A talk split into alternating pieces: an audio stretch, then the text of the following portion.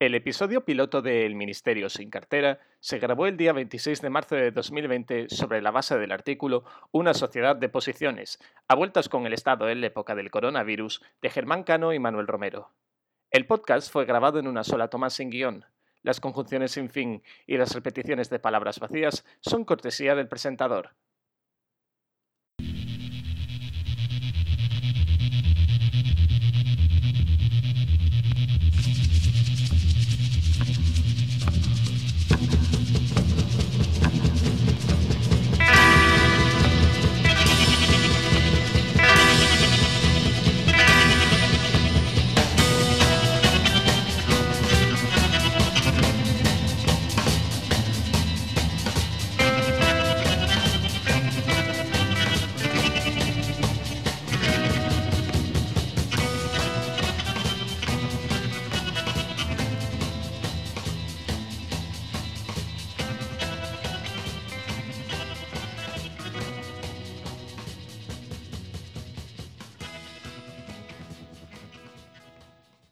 Saludos.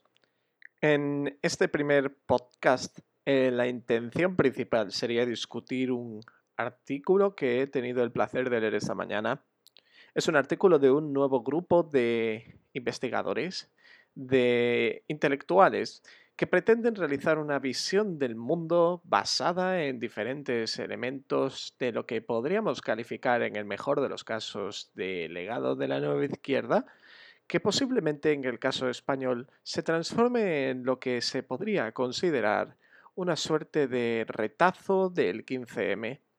En el peor de los casos, unas transformaciones ideológicas convenientes podrían transformarlo en algo muy similar a un retazo de la izquierda liberal que se ha encontrado en tradiciones de la nueva izquierda europea, como es el caso de GroenLinks en los Países Bajos, en el peor peor de los casos sería un supuesto de los que se suelen calificar como corporativismo nacionalista en atención a las características que han logrado y que han conducido a crear la alternativa ideológica que se presenta. Hechas esas consideraciones, la principal idea que se podría sacar de esta clase de lecturas es la voluntad de comenzar la casa por el tejado. El debate es conveniente. Ante el fracaso de la izquierda en el auge del neoliberalismo de afrontar las contradicciones que surgen de elementos clave del debate entre igualdad y libertad, parece ser que el debate debería orientarse hacia la cuestión de la libertad. Se entiende en una especie de dualismo que la libertad es una consecuencia necesaria de la igualdad, pero en este caso el dualismo se ve destruido y se considera positivo. Se considera positivo tratar la libertad como un objetivo deseable en sí mismo. La igualdad sigue estando vinculado a él, pero esta vinculación es algo más dudosa en última instancia. El problema en este caso es un claro rencor y una desconfianza del Estado. Esta desconfianza del Estado es bastante común cuando analizamos muchos elementos que tienen que ver con aspectos esenciales de las teorías de la nueva izquierda y del cuestionamiento de la modernidad. La pregunta que cabe hacerse en estos casos es si esa clase de escepticismo podría justificar, dudar e incluso impedir el desarrollo de los mecanismos que podrían conducir a crear las alternativas y las políticas que ejecutarían esos deseos que al fin y al cabo no dejan de ser idealismo, que en el mejor de los casos se parece al de gran parte del socioliberalismo actual, en el peor de los casos incluso al maoísmo y a su falta de contraste con los elementales aspectos de la importancia del materialismo en la teoría marxista.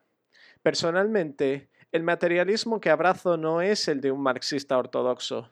Se combina mucho con lo que se podría calificar de un socialismo moral, pero no podría negar en absoluto la importancia de afirmar la relevancia de estos elementos en el pensamiento, al menos como herramienta de análisis, en los términos que podrían presentar tanto pensadores de la rama más clásica como Georgi Lukács O en el caso de ser algo más revisionistas, pensadores de la talla de Olsen, recientemente fallecido, y otros pensadores de eh, la corriente del marxismo analítico.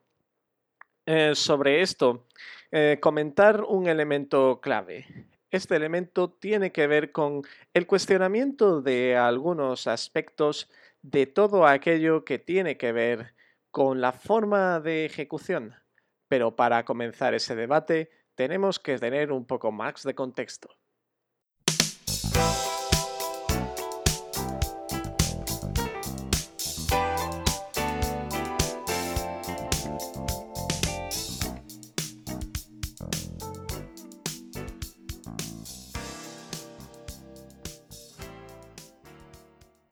Tratando la cuestión del contexto, es interesante que pensemos dos clases de contenido en este caso.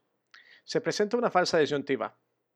Mediante esa falsa disyuntiva, considerar el Estado en los cánones actuales es considerar el autoritarismo.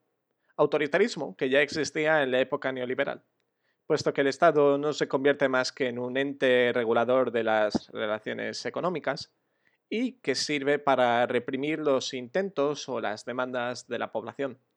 Pero lo interesante y lo preocupante en este caso es que en vez de plantear el Estado como el espacio en que se tienen que realizar todos estos cambios, se intenta cuestionar esta posición, aludiendo a que esta es de naturaleza necesariamente autoritaria. Para ello se introduce de manera falaz un elemento clave. Este es que el único deseo que podríamos tener actualmente de un Estado protector es uno similar al de China, quitando las consideraciones que se puedan hacer acerca de aspectos sobre la forma en la que la economía se gestiona en este supuesto país socialista, lo que es indudable es que China es un país donde el Estado tiene grandes poderes sobre la población, sea de manera cultural o sea de manera más eh, clara, en lo que tiene que ver con la represión a través de medios formales e informales basados en el Big Data y en otros aspectos de vigilancia colectiva. Referencia bastante bien traída a textos Foucaultianos es lo que justifica para este grupo de pensadores el negar absolutamente la posibilidad de que el Estado tenga un rol importante en todo el periodo. Para los miembros del Instituto de Estudios Culturales y Cambio Social, se trataría de salir del Estado como forma de intentar complementar y de alcanzar la libertad. Nada más lejos de la realidad si lo que planteamos es encontrar herramientas que permitan que la mayoría social acceda a estos elementos para la mejora de sus condiciones de vida. ¿Acaso podríamos considerar que la organización ciudadana por sí sería capaz de atraer estos elementos a la luz?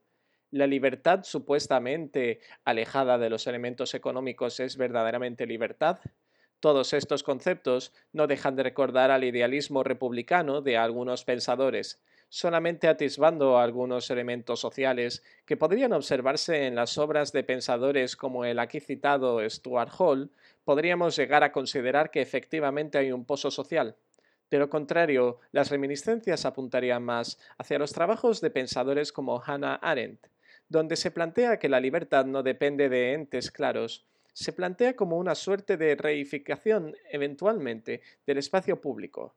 Y este espacio público existe cuando se ejerce la libertad, entendida como el resultado de diferentes interacciones desde los puntos de vista más peripatéticos que pueden existir, en las múltiples trilogías que existen en el pensamiento desde tiempos inmemoriales.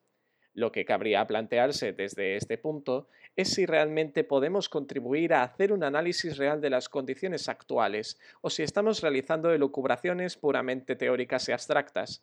Estas elucubraciones pueden ser interesantes en el punto de vista académico, pero no podrían suponer el pretendido efecto emancipador que se les presume desde estos grupos de pensadores. En este sentido, es muy importante que no olvidemos la importancia del Estado. Es muy importante que no neguemos en ninguno de estos momentos la importancia de potenciar la democracia, pero no la democracia entendida simplemente como el ejercicio de libertades políticas, sino como una verdadera democracia económica. Y la comprensión de esta democracia económica acepta que la libertad existe, pero la supedita a la igualdad por encima de todo, puesto que esta igualdad es necesariamente la condición para que exista esta libertad. En consecuencia, emplear elementos como la encrucijada común El sentido común popular, lo venidero, no son más que brindis idealistas.